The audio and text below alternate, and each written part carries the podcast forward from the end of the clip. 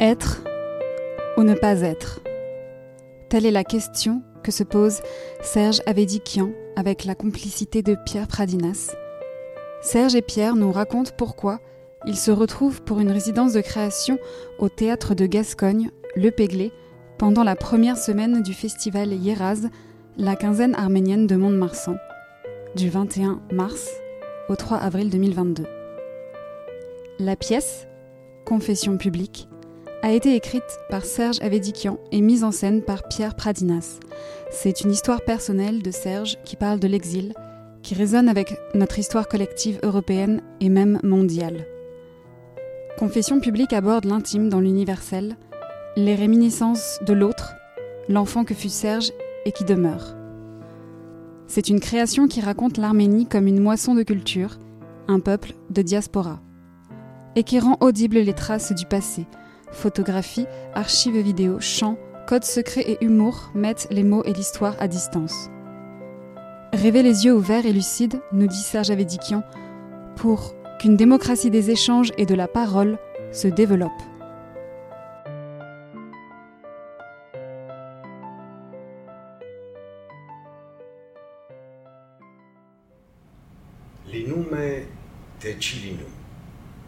Il était il n'était pas.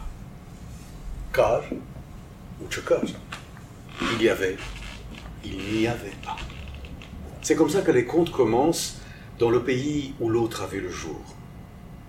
Il y avait, il n'y avait pas un gamin, l'autre.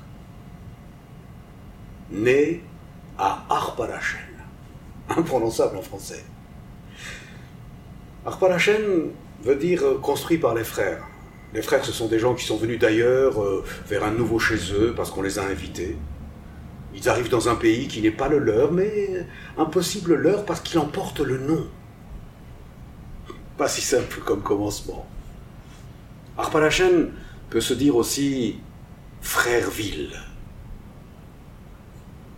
C'est une banlieue de Yerevan, en cette Arménie soviétique, juste en face de Merelachen imprononçable en français aussi. Mais Relachen veut dire euh, construit par les morts. Mort-ville, en quelque sorte.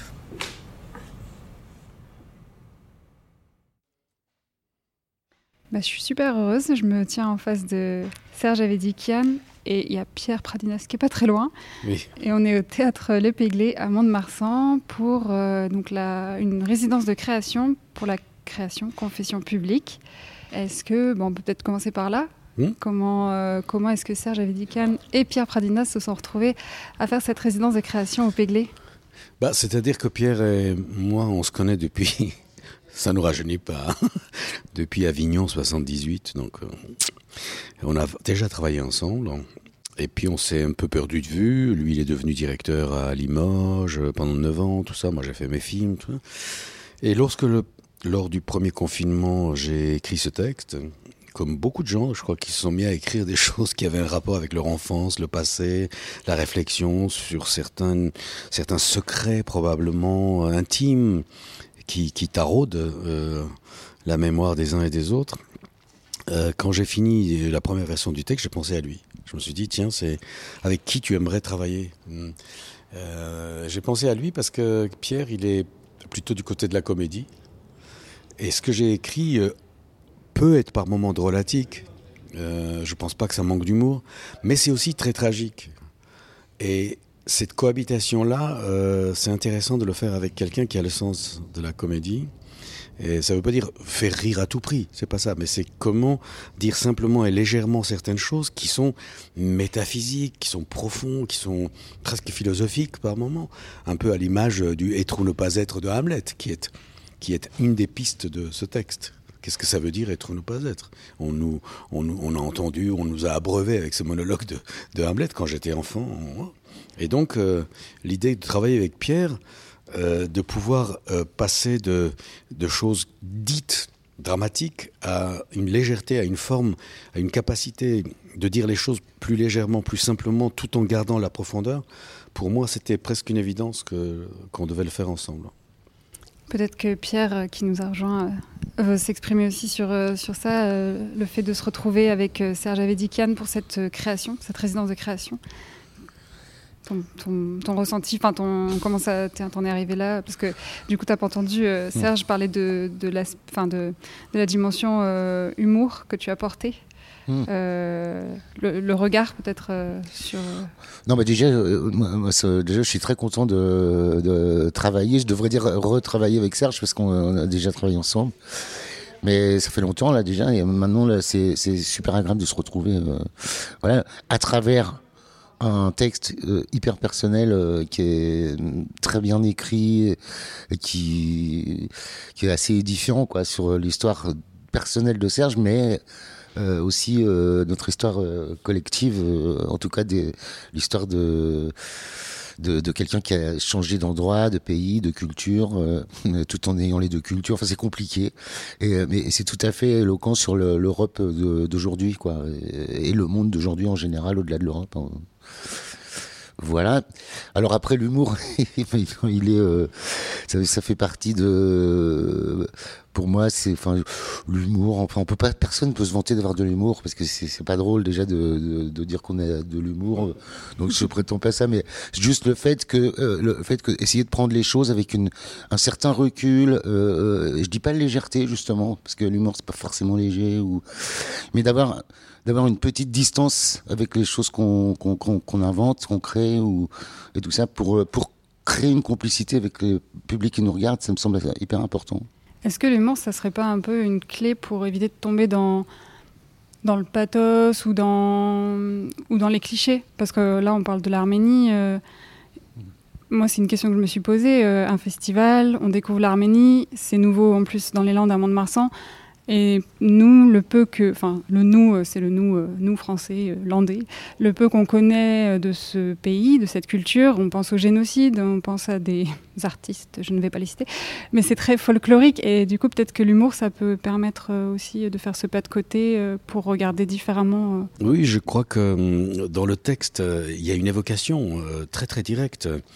Qui n'est pas un rejet, mais qui est une forme de détournement de ne pas parler justement du génocide des Arméniens. Ça ne veut pas dire l'éviter. C'est en, faisant semblant de l'éviter, c'est une façon d'en parler, mais en tout cas de ne pas euh, subir euh, ce cliché-là, entre guillemets, qui est que c'est par ça qu'on définirait la culture arménienne, l'histoire des Arméniens et tout ça. Il y a une histoire avant, il y a surtout une histoire après qui est celle de la diaspora. La preuve, c'est que moi, je suis français, parisien. Beaucoup d'artistes qui vont venir sont de France. Je veux dire, c'est la, euh, la, culture arménienne, c'est aussi une culture de diaspora. On parle des langues différentes. Il y a un regard différent. Il n'y a pas que l'Arménie d'aujourd'hui, si vous voulez. Il y a cet aller-retour, quoi.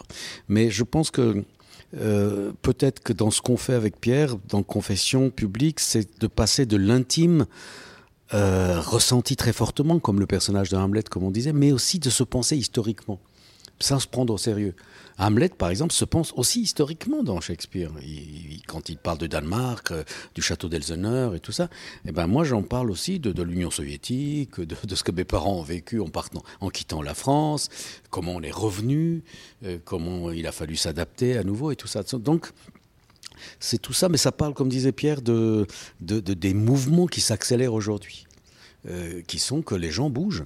Ben, par, la force des choses. Ils sont menacés, ils bougent, il y a des immigrations, il, faut que les gens s'y fassent, l'Europe s'efforce ou les faire, mais ainsi de suite. Et, peut-être qu'on parle assez directement de ça, en fait, dans ce texte. On parle de qu'est-ce que c'est que la mouvance, l'exil, euh, l'adaptation, permanente, euh, ce, destin que certain nombre de gens subissent malgré eux. Quoi. Et peut-être aussi euh, une passerelle entre le Serge arménien et le Serge français Oui, oui, oui, oui, je trouve, bien sûr, oui, c'est vrai. D'ailleurs, ça passe scéniquement par les, des images aussi, euh, qui, qui, qui, arrivent là comme des réminiscences, comme des souvenirs comme si le, le, Serge d'aujourd'hui euh, euh, allait chercher dans, dans, sa mémoire des, euh, des choses, soit qui euh, c'est pas pas seulement un acte volontaire, je pense, c'est aussi des choses qui lui reviennent spontanément, comme une sorte de de présence du passé.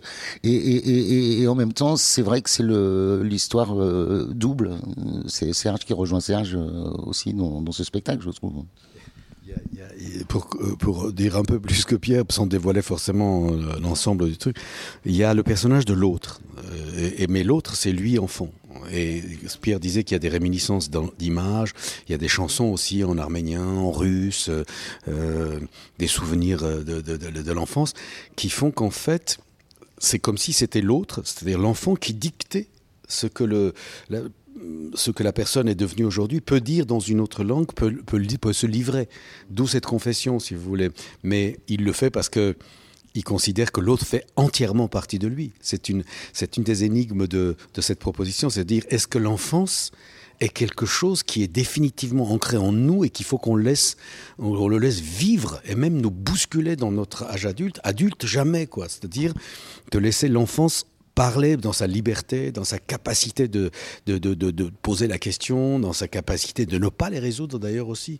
Euh, voilà, il y, a tout il y, y, a un rapport un peu, non pas analytique, parce que ce serait un mot euh, un peu pompeux, mais euh, de, cette capacité que l'enfance a de nous titiller. Par exemple, nos propres enfants, euh, nous montrent leurs limites et nos limites. Si, si on ne montre pas leurs limites, ils les dépassent sans expliquer. quoi.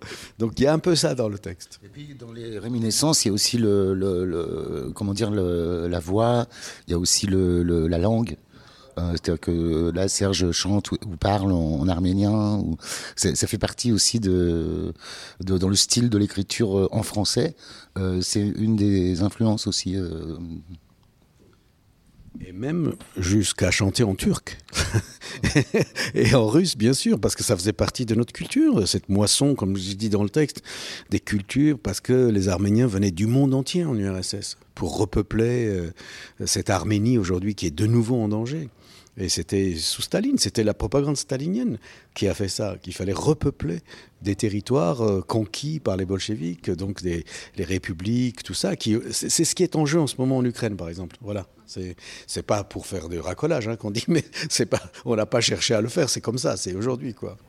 Et cette révolution qui a eu euh, lieu il y a un peu plus d'un an en Arménie, euh, il y a il y avait ce reportage là sur Arte il n'y a pas si longtemps euh, qui, donnait la parole à, des actrices, à des comédiennes, mais aussi à des, passants. Et, ce qui m'a marqué, c'est qu'il disait en fait, euh, oui, le journaliste, il, a été élu, enfin, il est au pouvoir, mais euh, tout reste à faire en fait en termes de justice sociale, d'évolution des mentalités qui sont très sclérosées dans. Bah, tout à l'heure, tu l'as dit, hein, sur, je ne sais plus si c'était Pierre ou, Serge, par rapport au discours de, des officiels, des officiels ouais, qui sont. Des officiels, oui. Mm. Bah, les discours officiels restent des discours justement officiels, c'est-à-dire euh, euh, c'est pompeux, c'est démagogique souvent, c'est c'est souvent à côté de la plaque. C'est pour c'est pour oui, c'est désincarné. Ça, ça, ça, ne ça ne ça ne veut pas surtout pas déroger. Ça ne veut pas interpeller. C'est juste on t'informe, on te dit ça, on pense ça, et on va faire ça. Il n'y a pas derrière quelque chose qui laisserait un espace de réflexion. Quoi. Mais ce que vous dites de, ce reportage sur l'état de l'Arménie aujourd'hui, mais c'est pareil dans d'autres républiques euh, de l'ex-Union soviétique. Hein. C'est parce qu'on disait que pourquoi il y a eu des révolutions de velours? Parce qu'il avait, il fallait renverser la corruption de ceux qui étaient là avant. Mais, mais la corruption, j'en parle, et on a, on a des scènes assez cocasses sur la corruption de l'époque, comment les flics ramassaient du fric. Enfin, il y avait des conventions, il y avait des choses euh, euh, convenues par tout le monde. C'était totalement ritualisé. Comme. Et, et donc, euh, comment on se débarrasse de ça? C'est comme vous disiez, c'est presque folklorique, c'est presque endémique, et c'est pas en un claquement de doigts euh, qu'on peut sortir euh, de, de ce qu'on appelle la corruption, qui n'est pas la corruption à grande échelle, comme on parle des oligarques ou ici des très riches entrepreneurs. C'est quelque chose pour survivre en fait. Les gens ne touchent pas suffisamment de salaire, donc ils doivent compléter. C'est le choix du collectivisme. Mais c'est pas un claquement de doigts que, que, que, la corruption dite traditionnelle s'en ira. C'est une mentalité. Mm. Et, pour moi, j'ajouterais, au détriment des politiques actuelles en Arménie ou ailleurs, en Ukraine aussi hein, d'ailleurs, c'est que c'est pas parce qu'on est anti-corruption qu'on change la société. C'est pas vrai. C'est pas un programme politique l'anticorruption. C'est un programme social. Si tu ne donnes pas de la valeur aux gens, les gens continueront à être dans la corruption parce qu'ils sont obligés de l'être d'une certaine façon. Oui, c'est de la survie, comme vous le dites, complètement. Et euh, vous parliez aussi euh, avec d'autres journalistes du lien en fait entre euh, bah, le festival mais aussi cette création. Entre donc la France, l'Arménie, qui unit les Arméniens de France et les Arméniens d'Arménie, et que ça passerait par la francophonie. Vous pouvez un peu revenir sur ce lien je, vais dire, et puis je vais laisser Pierre parler, que Pierre allait travailler avec des jeunes futurs comédiens à Yerevan, justement, et, c'était censé être un rapport bilingue. La francophonie, évidemment, existe en Arménie. C'est un pays qui est francophile, on va dire, plus, que francophone, euh, par tradition, par justement mes parents, mes grands-parents, tout ça, qui sont allés de France et qui, ont emmené la langue française avec eux. Il y a eu du moi, je suis allé, par exemple, moi j'ai appris le français à Yerevan, à l'école française de Yerevan. C'est pour ça que quand je suis arrivé, j'étais armé pour euh, pouvoir euh, m'intégrer. sinon, j'aurais nagé dans la smoule, comme on dit. ce que j'ai voulu dire, c'est que les Arméniens, c'est aussi un peuple de diaspora. C'est pas que l'Arménie. Euh, un Arménien ne peut pas être nationaliste, c'est pas possible. Il a une culture de diaspora aussi. Il peut aimer sa patrie, comme on dit, parce qu'il y a quelque part, il y a, c'est marqué Arménie, mais mais c'est pas là qu'il vit. C'est pas là qu'il a décidé de vivre parce qu'il peut pas en fait, c'est pas sa culture, mais cette Arménie là existe. Alors donc c'est un peuple de diaspora qui se pense, qui essaie de se construire à travers là où il est. Il y a des Arméniens au Liban, il y a des Arméniens aux États-Unis, il y a des Arméniens. Il y a 2 millions d'Arméniens en Russie aujourd'hui. On le sait. Il y a un million aux États-Unis, il y a 600 000 en France. C'est pas rien quand même. C'est-à-dire qu'il y a trois ou quatre fois plus de personnes qui vivent hors d'un territoire qui s'appelle l'Arménie que l'Arménie elle-même où il reste plus que 2, millions de personnes. Parce que euh, le pays est pris en étau, euh, il n'y a pas d'avenir réellement possible. Et donc nous, le boulot qu'on fait à travers la francophonie, c'est d'apporter ce plus là-bas pour qu'ils puissent l'utiliser, voyager, euh, démultiplier leur capacité de rapport au monde. C'est ça l'aide de, la francophonie. Oui, bah, en, tout cas, oui, j'ai fait ce voyage euh, justement. Euh, ça m'a autant appris d'ailleurs que, que, moi j'ai pu apprendre de choses à des jeunes comédiens ou de futurs comédiens. Euh, moi, j'étais très très heureux de, de découvrir cette culture euh, sur place au quotidien. Et euh, voilà, c'est des échanges qui ont été qui ont été fructueux. Parce qu'on a il y a eu beaucoup d'inventions sur scène beaucoup d'échanges entre nous. Enfin voilà c'était super. Je voulais dire un truc mais je sais plus c'est euh, oui, bah oui. Alors bon, euh, oui. Alors j'ai découvert aussi une, très grande proximité de, de, feeling, de pensée, de avec, les gens avec qui j'étais euh, là-bas. sur la langue, oui, alors il y voilà, bien sûr, il y en a qui sont plus ou moins avancés dans, la langue, mais le théâtre permet justement par le geste ou par le fait que le langage, enfin la langue, n'est pas forcément le, seul élément du théâtre. Euh, loin de là. Donc, il y a le, mouvement des corps, il y a tout ça, il y a le fait de mélanger les langues aussi. On a fait des exercices euh, avec des échanges, euh, un qui parlait en arménien, l'autre en français, ou une. Enfin, ça fonctionnait étrangement, quoi. Voilà. Donc ça, c'était, c'était un, comment dire, un endroit de, un chaudron, quoi, aussi de, de mélange, absolument passionnant un gamin né dans une famille de Marseille, venu au pays des soviets en 1947, famille qui avait connu avant Marseille la Bulgarie et la Turquie de l'Empire ottoman, et qui avait échappé à la mort de justesse. Un gamin à qui on a raconté la Méditerranée, euh, l'anchois à l'huile d'olive, euh, le pastis. La famille de mon père avec ses cinq sœurs, Tchékov est battu. une vraie famille marseillaise. Et de l'autre côté, ma mère avec ses deux sœurs, parisiennes, nées au Kremlin Bicêtre. Là, tu as la photo derrière toi. Hein? Il y a la photo derrière toi. Mais je ne vais pas regarder, moi, si? Euh, Je pense qu'il faut que je décroche de la photo. Enfin, je crois. Il faut que ça existe indépendamment de moi, non? Tu crois pas? L'art, c'est une manière de garder une trace. Avec Confession publique, il y a un peu de ça aussi. Garder euh, par la réminiscence et aussi euh, bon, ben, recoller peut-être euh, des morceaux d'une mémoire familiale, une perte avec le passage de l'enfance à l'âge adulte, puis hop, ça revient.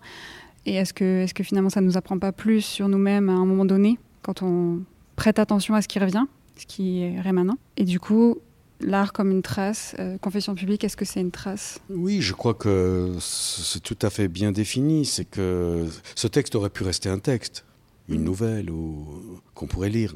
Mais l'idée, justement, c'est à un moment donné, c'est de verbaliser, c'est de, c'est de, c'est de le rendre audible et puis de le visuel aussi, parce que Pierre parlait des photos, des images venant de films russes, arméniens, euh, des photographies familiales, euh, des documentaires qui montrent la vie euh, de l'époque et tout ça. C'est pas du tout ni pléonastique ni explicatif. C'est juste des réminiscences. C'est comme les Pierre disait tout à l'heure les, les chansons qui lui reviennent dans des langues, dans turc, en russe, en, en arménien. Mon père était chanteur, donc en français, avec son français, avec son accent marseillais et tout ça. Donc tout ça, c'est vrai que c'est une façon de dire, voilà, euh, euh, on va répéter le début du spectacle, mon passé n'est pas perdu pour tout le monde. Ça veut dire qu'on on l'offre. Un passé, ça, ça peut s'offrir, ça peut se transmettre aussi, parce que c'est pour ça que je disais tout à l'heure, euh, se penser historiquement, c'est pas pas une grandiloquence. Quand on change de pays, quand on voyage beaucoup, tout ça, on se met tous à penser historiquement. C'est-à-dire, il y a les traces justement de, on a découvert ça, on parle telle langue, on a rencontré telle culture, tout ça, et tout ça fait qu'il y a une sorte de synthèse qui, qui s'opère en nous, que dire dans quel monde on vit. Que- que- Quel est le langage qui permettra que dans ce monde on puisse vivre en lien avec l'autre c'est un peu ça, ce texte, je pense. Euh, euh, c'est comme un paquet cadeau, parfois un peu empoisonné, mais, c'est un paquet cadeau qu'on se fait et qu'on fait aussi aux autres. Euh, En, essa- en essayant aussi de se dire qu'on on- on reste au théâtre, c'est pour passer un moment un peu privilégié. Ça sera jamais deux fois pareil comme au théâtre, parce que voilà, ça se, ça se conjugue, ça s'enrichit, ça, ça change, ça. Enfin, on espère, on verra. La trace, ça te parle, Pierre? Euh, oui, moi je dirais, euh, oui, oui, euh, c'est plus qu'une, enfin, c'est un embellissement en fait de, de, la mémoire. Dès que c'est transformé, justement, comme euh, disait Serge, il y a une forme de, générosité, de cadeau là, là-dedans. En- En même temps, je dirais qu'on s'en fiche un peu du cadeau quand on est dans la salle et tout ça. On regarde quelque chose, on se dit pas ça. On, reçoit. En fait, on attend d'être capté, captivé euh, par, euh, par ce qu'on nous montre aussi, hein, d'une certaine façon. Euh, voilà. Et, c'est seulement là que la, chose embellie, entre guillemets, de- devient un cadeau pour, pour, pour nous. On, voilà, on n'anticipe pas là- là-dessus. Et sinon, la trace de- les traces, enfin, les- ce qui subsiste de la- de l'histoire euh, personnelle, euh, donc de l'histoire de l'Arménie, mais aussi tous ces souvenirs euh, euh, qui, qui reviennent comme ça, c'est comme une sorte, euh, un peu d'une façon chaotique. Euh, euh, à nous de les ordonner euh, maintenant euh, sur scène, quoi. Parce que c'est ça qui est intéressant, c'est qu'aussi, je trouve que ces traces en- en- de, de, de- du passé, par exemple, elle, euh, elle semble revenir euh, d'une façon assez fantaisiste euh, par des effets de voilà c'est comme dans un coq à l'âne, c'est comme des, des sentiments qui se rapprochent d'autres sentiments. Euh, Il y a des connexions qui se font. On le voit dans les émotions euh, sur scène de, Serge par rapport à différents événements. Donc en fait, quand on, nous spectateuristes, on, sera peut-être, euh, on sortira de la salle en se disant, euh, ah ouais, Peut-être qu'il faudrait que je me penche sur ma propre confession euh, avant que ça me revienne dans la tête au moment où je, je m'y attendrai le moins. Quoi. Bah, c'est toujours, moi je trouve ça toujours passionnant de, de, de, de, toute façon de relire sa propre histoire. Moi j'ai aucune gêne par rapport aux, aux, anciennes photos. Il y a des gens qui me disent euh, ah non mais je regarde les photos, je peux pas les photos de famille, je pleure à chaque fois et tout ça. Et moi pas du tout. Au contraire, je trouve que c'est des, des espèces de signes euh, qui existent du passé. Il y en a pas tant que ça. Tiens ils sont fragiles. Donc, euh, c'est bien de les, préserver. Oui, je compléterais mm, disant que mm, c'est vrai qu'on part d'un désordre de la mémoire, comme dit le personnage. C'est comme s'il s'était gravé, mais dans le désordre de sa mémoire. Et donc, nous, on essaie de voir comment on peut voyager dans ce désordre-là, des réminiscences émotionnelles des récits qui surgissent d'un seul coup, d'une chanson euh, qui, revient du père, euh, une expression de la mère, euh, un, sourire, truc, mais aussi des grands événements. Mais aussi des, des, événements bouleversants, totalement chaotiques, qui déchirement des, des gens, mais, mais en même temps avec des anecdotes très croustillantes euh, à l'intérieur de ça, de comment on détourne euh, la règle du jeu, comment on, trouve des codes secrets pour euh, pouvoir communiquer, des trucs comme ça. C'est des anecdotes, mais qui dépassent vraiment l'état d'anecdote, qui sont, c'est sauf qui peut. Et il y a tout ça. Et puis il y a aussi une dernière partie quand même dans ce travail qu'on fait, qui est peut-être encore un peu plus intime, euh, plus pudique à se livrer, d'où la confession. Euh, c'est le rapport à la mère, c'est le rapport au doute d'un enfant, euh, c'est le rapport à la masturbation, c'est le rapport à, à, à, la, à une sexualité totalement enchevêtrée dans, dans, dans, la misère. Il y a tout ça quand même. C'est-à-dire que c'est presque social comme approche. Il y a un rapport aux interdits aussi, peut-être? Euh, Oui, oui, il y, a il les détournements des interdits, bien sûr. Il y a, tout ça. Il y a, en fait ce qui constitue toute vie. Euh, sauf que en URSS, c'était un peu exacerbé parce que justement, il y avait une résistance au, dogme.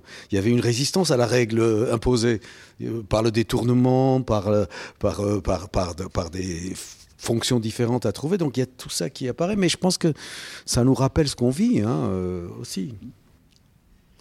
Et juste par rapport à ce que vous disiez entre des anecdotes qui ne sont pas euh, que des anecdotes intimes, mais qui parlent aussi de, de faits, d'événements historiques, ça me fait penser à un outil qu'on utilise en éducation populaire qui s'appelle la petite histoire et la grande histoire, où, euh, par exemple, on peut se dire, OK, euh, qu'est-ce qui m'a amené euh, à faire ce que je fais aujourd'hui, un métier, une action Et là, on se note trois éléments de son histoire à soi vraiment intime et trois grandes dates clés de la grande histoire. Et en fait, après, quand on raconte ça, c'est vraiment, on se met à nu, quoi. Et puis on puis en fait, on fait sans arrêt des liens, et puis en fait, on, se les a mis un peu dans un sens chronologique, mais en fait, on raconte pas du tout dans l'ordre. Et puis du coup, c'est un peu entremêlé, et ça, ça raccroche des souvenirs, et il y a d'autres choses qui sortent. Enfin, ça me fait penser à ça, ce que, ce que vous racontez de. de... Je ne sais pas ce processus de. Comment ça s'appelle? Ça s'appelle euh, les trois dates clés de la petite et de la grande histoire. Ah oui, mais qui est-ce qui pratique ça? En éducation populaire, euh, les associations d'éducation populaire. Ah oui. Euh, ouais, ouais. Voilà. Heureusement que vous êtes là, on apprend des choses avec. bah, c'est donnant-donnant. Je voulais euh, terminer peut-être avec une question, parce que le festival s'appelle Yeraz. Et du coup, une question euh, voilà, que j'ai envie de poser un peu à toutes les personnes que je vais interviewer. C'est quoi, vous, vous, votre rêve, personnellement, en mars 2022 euh, vous voulez parler des, des, élections à venir ou ah, Non, non. Vous répondez ce que vous voulez. Euh, moi, je dirais que euh, l'interprétation des rêves m'intéresse plus que les rêves eux-mêmes. D'abord parce que je ne me souviens pas de mes rêves. Ça, c'est une particularité que j'ai depuis très longtemps. Ça veut dire qu'inconsciemment, je dois les refuser. Probablement parce que ça doit, ça doit chier des bulles, comme on dit. ça doit turbiner. Donc, euh, comme dit Hamlet d'ailleurs dans, dans, la pièce, c'est que rêver peut-être, mais, mais de quoi? Euh, si on s'imagine qu'on ne vit pas, si on s'imagine que notre vie n'est pas là où on devrait être. Alors, moi, je veux bien rêver, euh, mais les yeux ouverts et lucides, qu'on peut quand même essayer de comprendre que, que c'est pas les guerres qui résolvent les choses, c'est pas euh, les conflits inventés de toutes pièces parce que on joue à la guerre pour euh, la domination. Là, je ne parle pas seulement de la Russie et de l'Ukraine, ça c'est en général. Hein. Il y en a ailleurs, on n'en parle pas du tout, même en ce moment. Donc, euh, je ne rêve pas, je pense que l'humain ne sera jamais en paix avec lui-même, donc je ne me fais pas d'illusions là-dessus. Mais en revanche, je me dis que peut-être que les générations à venir, avec les outils qu'ils ont, s'ils n'en sont pas tributaires, ces outils, si ça ne les enterre pas dans quelque chose d'encore plus superficiel, il pourrait y avoir une possibilité de démocratisation de, de l'échange de la parole, euh, des idées, comme un chaudron. Quoi. Mais j'ai un peu peur que, euh, que, que, les, ce qu'on a appelé les nouvelles technologies aillent plus vite que nos propres pensées et, et dominent nos pensées. voilà, moi j'ai un peu peur de, ça. Euh, je me dis, est-ce qu'on. Oui, mais peut-être j'ai tort, peut-être que l'humain est plus fort que ça, il s'adapte, il, maîtrise tout ça. Mais j'ai un peu peur que l'outil machine inventé, euh, qui nous rend bien des services, hein, c'est pas la question, qui stocke, qui machin ça, mais qui aussi euh, réduit l'indépendance de la pensée. Je vais essayer de faire long. Disons que pour le rêve, moi j'ai les rêves d'un idiot, en fait. C'est-à-dire, je, rêve que que bah, la guerre euh, cesse, que on soit dans une société euh, bah, plus fraternelle, euh, voilà, que on se tape pas des, des, nazis aux élections à l'arrivée, enfin ou des gens qui sont proches de cette pensée. Hein. Euh, voilà, ça, me fait très peur. Donc le rêve, en fait, c'est que c'est qu'on le, bateau euh, nous épargne ces récifs et, qu'on arrive dans une sorte de, maturation, mûrissement, de, maturité citoyenne. Voilà que la Terre soit pas transformée en poêle à frire, euh, que on soit pas euh, euh, commandé par des logiciels et tout ça. je le dis comme ça légèrement, mais en fait, quand même, il y a, un entrelac de, de, de, problèmes là jusqu'à l'Antarctique. J'ai lu ce matin qui, en ce moment, c'est 40 degrés de plus que les températures de saison ou un truc comme ça. Enfin, je, je, je, me trompe peut-être dans le, le, chiffre, mais je crois que c'est énorme. Et donc, voilà, c'est entre là, euh, voilà, en ça, c'est pour ça que je dis, je rêve euh, comme un idiot parce que voilà, c'est c'est pas très passionnant comme rêve quoi, voilà. S'il n'y avait que deux hommes en moi, mais je suis l'homme perdu dans sa propre foule. J'ai passé mon temps à m'offrir aux autres en quelque sorte incognito, mais les déguisements que je choisissais étaient déplorablement voyants. Je ne suis que mensonge et dérèglement. Mais je suis aussi un miroir qui ne redit que vérité et bienséance. Il faudrait pouvoir traverser le miroir pour vous atteindre, ô vous qui m'aimez, mais il y a du sang jusqu'au fond de ma jeunesse. Mon passé n'est pas perdu pour tout le monde. Le moins mort est celui qu'on enterre. André de Richaud. Ces phrases sont restées gravées dans mon esprit, dans le désordre de ma mémoire, d'André de Richaud. Un auteur, euh, un poète maudit, comme on dit en littérature.